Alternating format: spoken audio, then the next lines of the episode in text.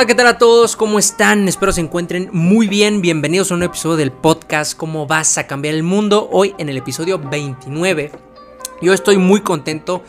Eh, de verdad, bueno, cada vez que escucho cuántos capítulos llevamos, eh, me quedo más sorprendido porque no ha sido fácil estar grabando todos los episodios, de verdad. Eh, veo siempre podcasts de personas que están acompañadas y, la verdad es que cuando estás charlando con alguien, cuando tienes a una persona enfrente de ti o, estás charlando con alguien es mucho más fácil que la plática fluya, pero bueno, eh, yo aunque esté solo trato de grabar lo mejor que se pueda, trato de traerles la conversación más fluida, de traerle los puntos más resumidos posibles para que de verdad les aporte muchísimo valor, que eso es lo más importante. Y bueno, hoy he estado muy emocionado por grabar este episodio, de verdad lo he estado planeando bastante, quiero que salga bien, he estado batallando para grabar con todo el ruido, con todas las cosas que están pasando aquí. Pero bueno, hoy quiero hablar de un tema súper interesante, quiero hacer eh, un pequeño análisis de un libro que me trae muy, bueno, que me pareció muy interesante, que acabo de leer recientemente.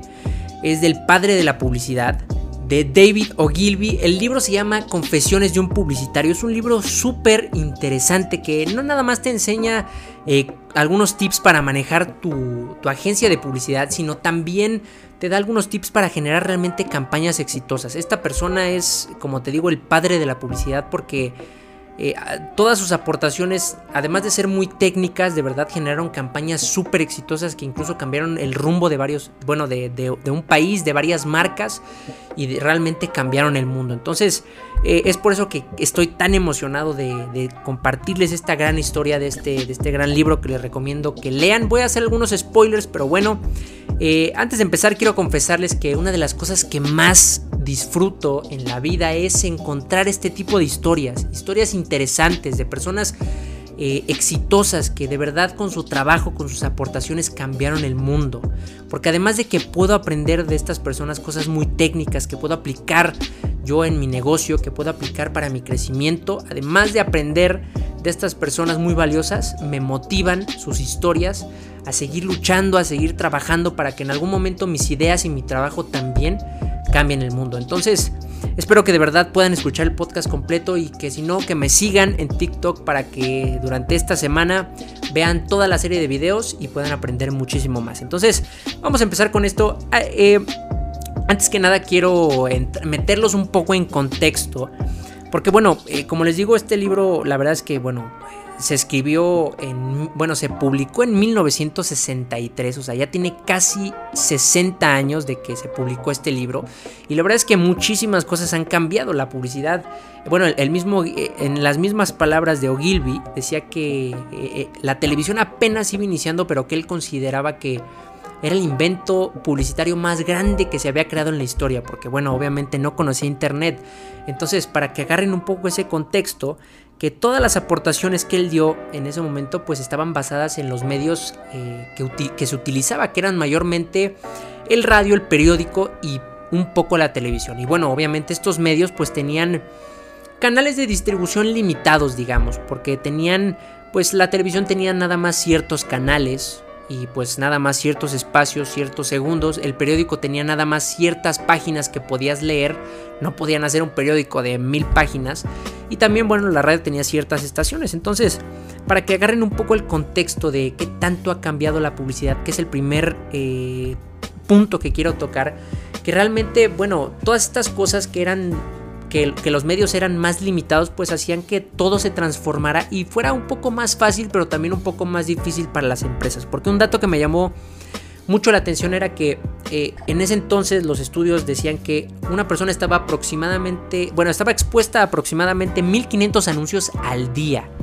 Entre radio, periódico y televisión, 1500 anuncios al día y que nada más 3000 empresas en Estados Unidos se disputaban el mercado y el espacio publicitario. Entonces, las cosas han cambiado mucho y me pareció muy interesante porque yo leyendo datos actuales de cuántos anuncios estamos expuestos nosotros, pues estamos expuestos a más de 5000 anuncios según algunos datos, aunque yo la verdad creo que todavía más.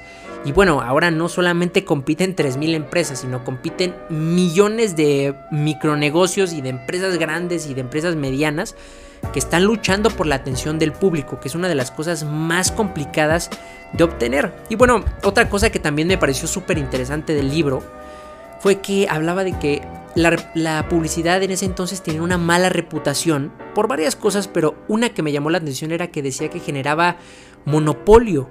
La publicidad antes generaba monopolio y realmente sí me quedé analizándolo porque, bueno, como eran tan pocas las empresas que tenían el dinero suficiente para invertir en publicidad, pues solamente esas empresas lograban tener esos beneficios de llegar a más personas y que, bueno, más personas pudieran conocer su producto para poder comprarlo.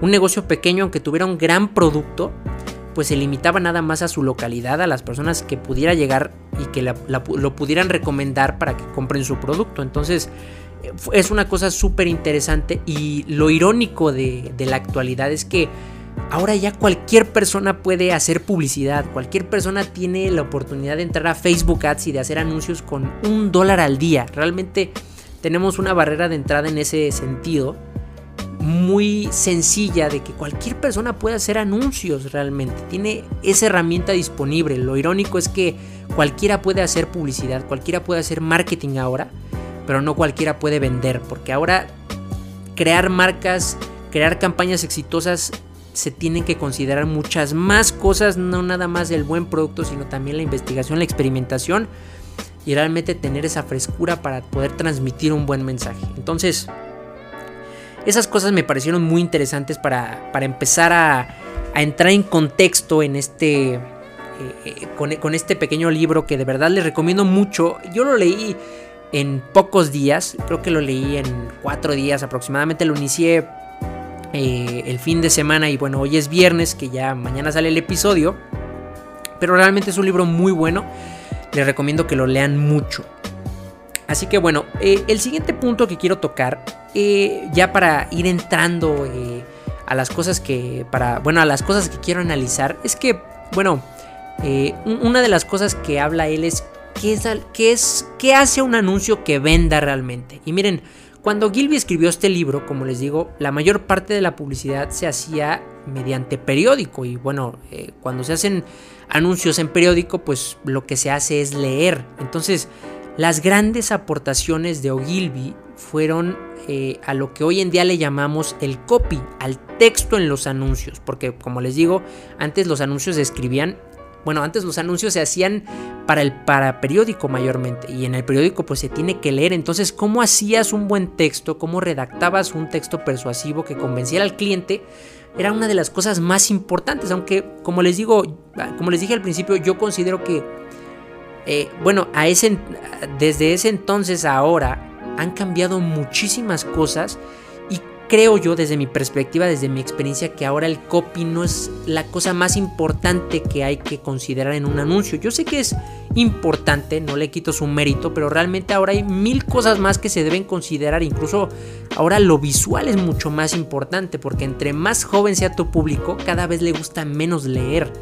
Entonces, las aportaciones que dio Gilby acerca del copy, bueno, de cómo redactar buenos textos publicitarios, pues fueron muy importantes y yo lo que yo lo extraigo y lo adapto a todo este tipo de cosas que ahora se deben de hacer en los videos, en las imágenes y en cómo configurar una estrategia completa para que un anuncio tenga mucha, bueno, tenga muy buenos este, resultados. Entonces, es algo que hay que considerar que la verdad se ha vuelto mucho más complejo hacer campañas que de verdad Así que vamos a, vamos a iniciar este, eh, considerando algunos puntos eh, que él nos da y que, yo, y, que yo, como les digo, consideré que son cosas que realmente no cambian. Hay cosas que sí han cambiado mucho y otras cosas que se conservan y que podemos todavía adaptar a lo que hacemos actualmente. La primera cosa que quiero eh, platicar con ustedes es la metodología que te da Ogilvy para generar campañas que realmente sean exitosas. Y él habla de dos puntos principalmente, que es la investigación y la experimentación. Y en este segundo, en la experimentación, la verdad es que en mi agencia nos enfocamos muchísimo. Es una de las cosas que yo siempre les he hablado, que experimentar eh, nos da la pauta para poder saber eh, por qué camino tenemos que ir, cuáles son las cosas que mejor nos funcionan a nosotros, experimentando, pero también algo, y les confieso, les soy sincero, en lo que he fallado, en lo que he fallado con mi agencia, bueno, con mis primeros clientes fue en no investigar lo suficiente. Esto es algo que aprendí mucho de Ogilvy, que decía que una de las cosas más importantes es la investigación que entre más sepas de tu producto, entre más cosas sepas, más fácilmente vas a poder vender. Si quieres ser un gran vendedor, si quieres ser un gran marketer, si quieres hacer grandes campañas de publicidad, debes conocer perfectamente tu producto y por eso es que se hacen procesos de investigación antes de realizar campañas y como te digo, yo he cometido este pequeño error que ya lo corregí, de que de verdad ahora me obsesiono mucho en conocer cada detalle del producto del cliente porque necesitas saberlo todo para podérselo transmitir a las personas. Esto es una cosa súper importante y no nada más hay que conocer las características del producto, no hay que conocer todas las características y bondades de tu producto, sino también investigar qué es lo que piensa el mercado de ella, qué es lo que piensas tus clientes, qué cualidades perciben tus clientes de tu producto, porque a lo mejor si haces una buena investigación te das cuenta de que la gente sí se da cuenta de que tu producto es muy bueno por tal y por tal y por tal cosa, pero a lo mejor omiten y no, se dan cuenta de otras bondades que también tiene y esas son oportunidades que puedes atacar con tu publicidad. Entonces es importantísimo de verdad generar una buena investigación antes de hacer cualquier campaña de publicidad, conocer cada detalle que te sea posible de tu producto o del producto de tu cliente si es que tienes una agencia, para así poder generar campañas que de verdad impacten a lo que quiere el mercado. Como te digo, eh, si quieres ser un buen vendedor, si quieres, hacer, si quieres ser un buen marketer, si quieres hacer grandes campañas de publicidad, tienes que conocer perfectamente tu producto. Y sí, miren, con, con referencia a este punto, de verdad, yo lo que más les recomiendo es esto, que conozcan todas las bondades de su producto, de que de verdad conozcan absolutamente todo, porque miren, esto desde mi propia experiencia me ha ayudado mucho. Entre más sé de marketing, entre más sé de cómo ejecuto mis campañas, cómo ejecuto mi trabajo, voy nutriendo ese conocimiento, más fácilmente puedo vender. Eh, miren, las mejores campañas, las campañas que más venden, son las que más información dan. Porque de verdad, esto es algo, esto es otra gran aportación, otro gran punto que da Ogilvy en su libro, que dice, según su experiencia, según todas las campañas súper exitosas que ha tenido, dice que las campañas, los anuncios que más venden, que más conversiones dan reales en dinero, son las que más información proporcionan. Y si no conoces perfectamente tu producto, no le vas a poder transmitir toda esa información al cliente. Lo más importante es darle la mayor cantidad de información posible al cliente. Tampoco se trata de que hagas anuncios de 30 minutos, un video de 30 minutos o que escribas un anuncio de dos hojas. Tampoco se trata de eso porque como te digo a la gente pues ya no le gusta tanto leer y pues también retener la atención de las personas es muy difícil. Pero lo que sí es que hay que hacer, hay que darle la mayor cantidad de información al cliente en el menor tiempo posible. Entre más información sepa el cliente, más se va a convencer de comprar tu producto. Esto es lo más importante, de verdad. Si ya te la rompiste creando un gran producto, tienes que hablar de todas las cualidades que tiene tu producto. Tienes que convencer al cliente de que tiene todas estas cosas buenas y que por eso es una gran opción para él. Y miren, esto la verdad, eh, con respecto al, copy y al texto, se ha transformado mucho, creo yo, por las neuroventas. Que, bueno, eh, la verdad es que esta parte del neuromarketing, las neuroventas, se ha vuelto súper famosa. Bueno, ya desde hace algunos años ya tiene tiempo que se, que se volvió famosa, pero bueno, sigue siendo algo muy importante que, muchas, que mucha gente considera muy importante. Meterle neuroventas y meterle neuromarketing a tus videos, a tu copy. Pero miren, eh, les voy a decir una cosa, la gente no es tonta, la gente no la vas a convencer con una pequeña frasecita o con una pequeña palabra y la vas a persuadir para que compre tu producto. Esto no existe, de verdad la gente no es tonta. Eh, lo que quiere la gente saber es la mayor cantidad de cosas posibles de tu producto, qué es lo que puede hacer por ella, cuáles son las bondades, cuáles son las cualidades que tiene tu producto, qué es lo diferente que hace del otro. Esas son las cosas que quiere saber las personas, no quieren que les hagas cosas rebuscadas y que les pongas palabras persuasivas. Yo sé que, y el mismo Gilby lo dice, yo sé que hay palabras como gratis, como oferta, eh, como, bueno, muchas palabras que te pueden ayudar a hacer un poco más atractivo tu texto o un poco más atractivo tu video, tu anuncio. Pero de verdad, no hay que enfocarnos en el neuromarketing. Miren, no quiero decir que el neuromarketing no sirva para nada.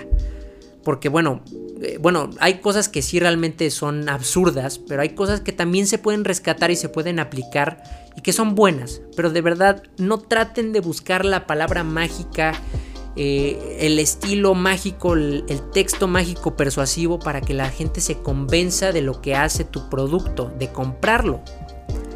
Lo que tenemos que hacer es conocer perfectamente lo que vendemos, nuestro producto, nuestro servicio y redactar anuncios sí llamativos pero que le den al cliente la mayor cantidad de información posible para que con esa información se convenza de de verdad comprar el producto, de que de verdad ve que eh, le ayuda a sentirse mejor, le ayuda a verse mejor, le ayuda a ser más productivo y por esas razones es que lo va a comprar, no por una frase mágica, porque de verdad, miren, hay gente que es muy hábil para generar textos persuasivos, para maquillar y más en las redes sociales porque es más fácil tener una foto bonita y hacer un gran texto para que la gente se convenza de pedirlo, pero de verdad yo creo que nadie se siente orgulloso de vender una mentira.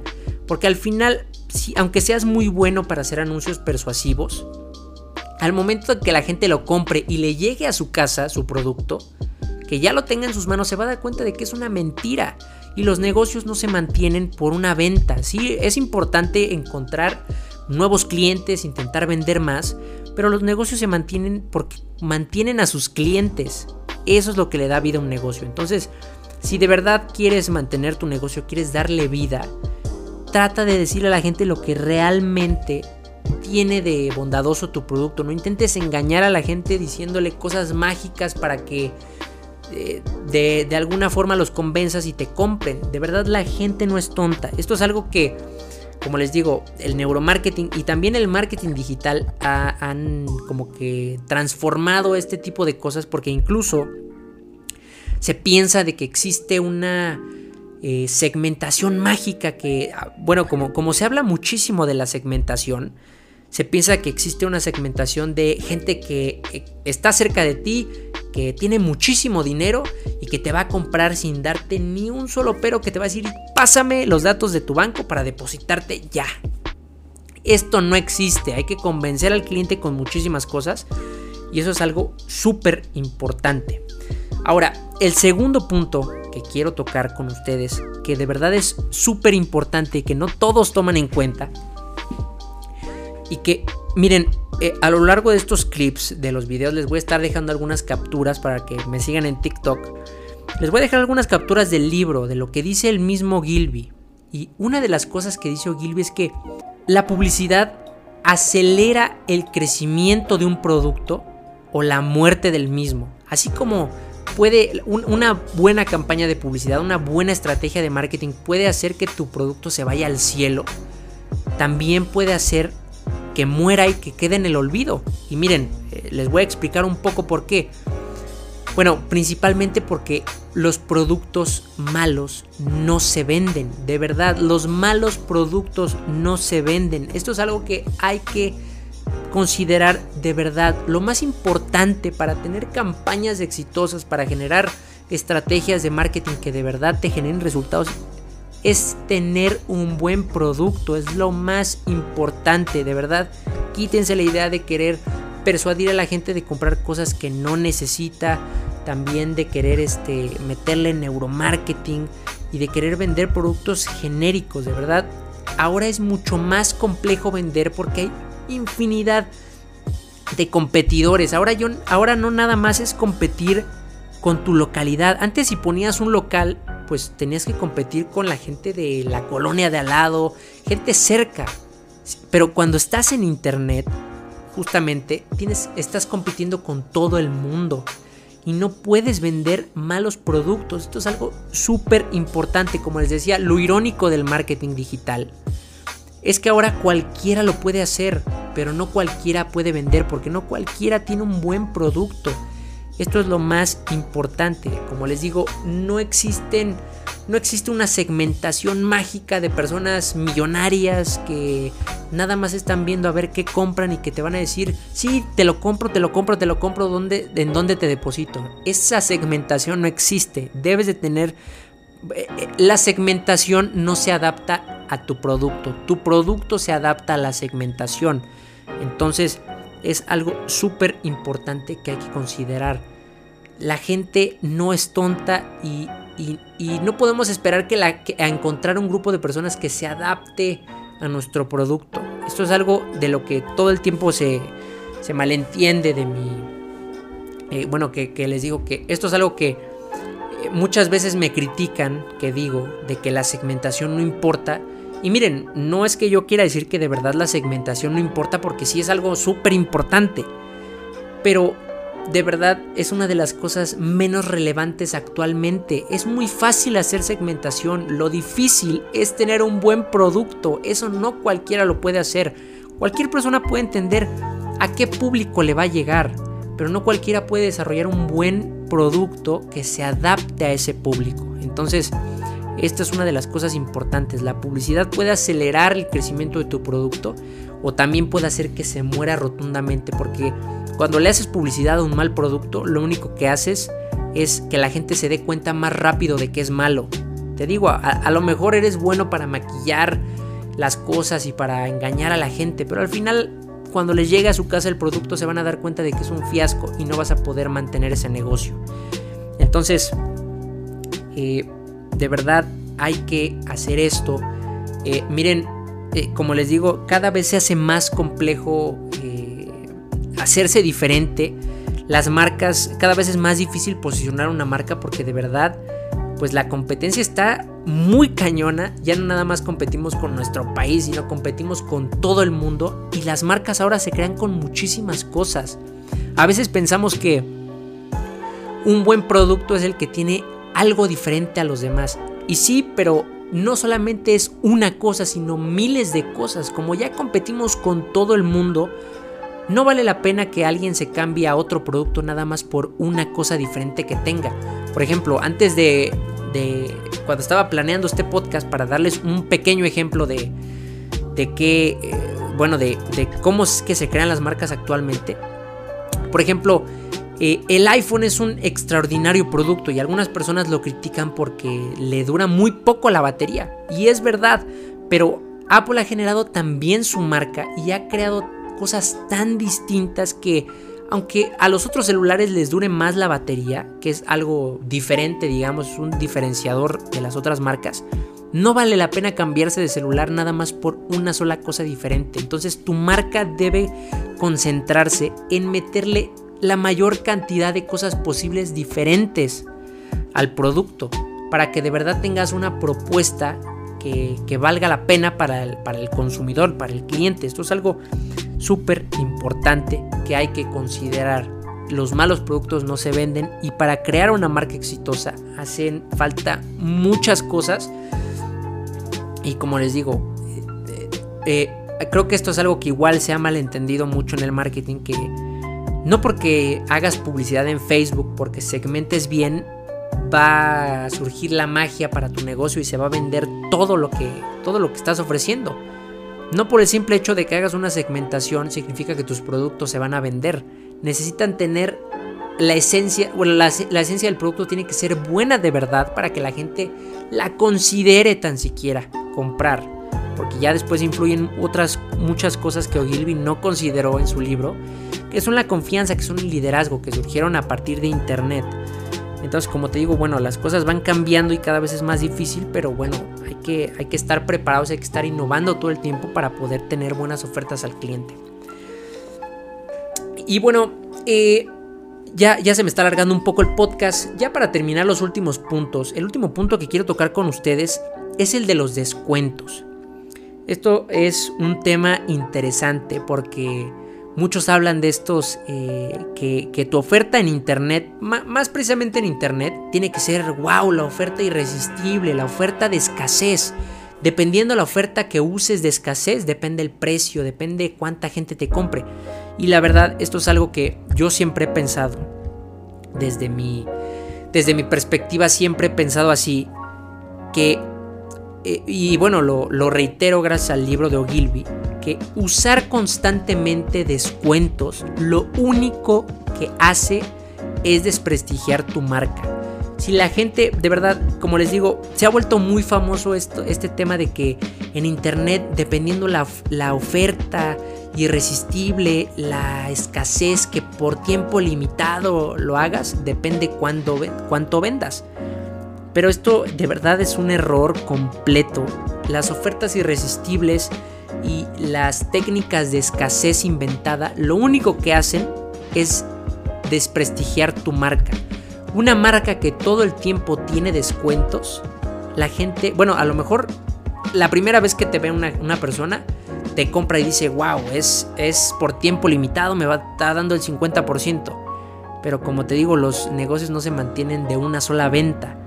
Cuando la gente se da cuenta de que tus ofertas son inventadas, de que todo el tiempo tienes descuento, lo único que haces es hacer que tu marca sea menos, de que las personas lo, perciban como menos, porque cuando das descuento estás diciendo que tu producto no vale los, no, no es lo suficientemente bueno para que se venda por un precio normal.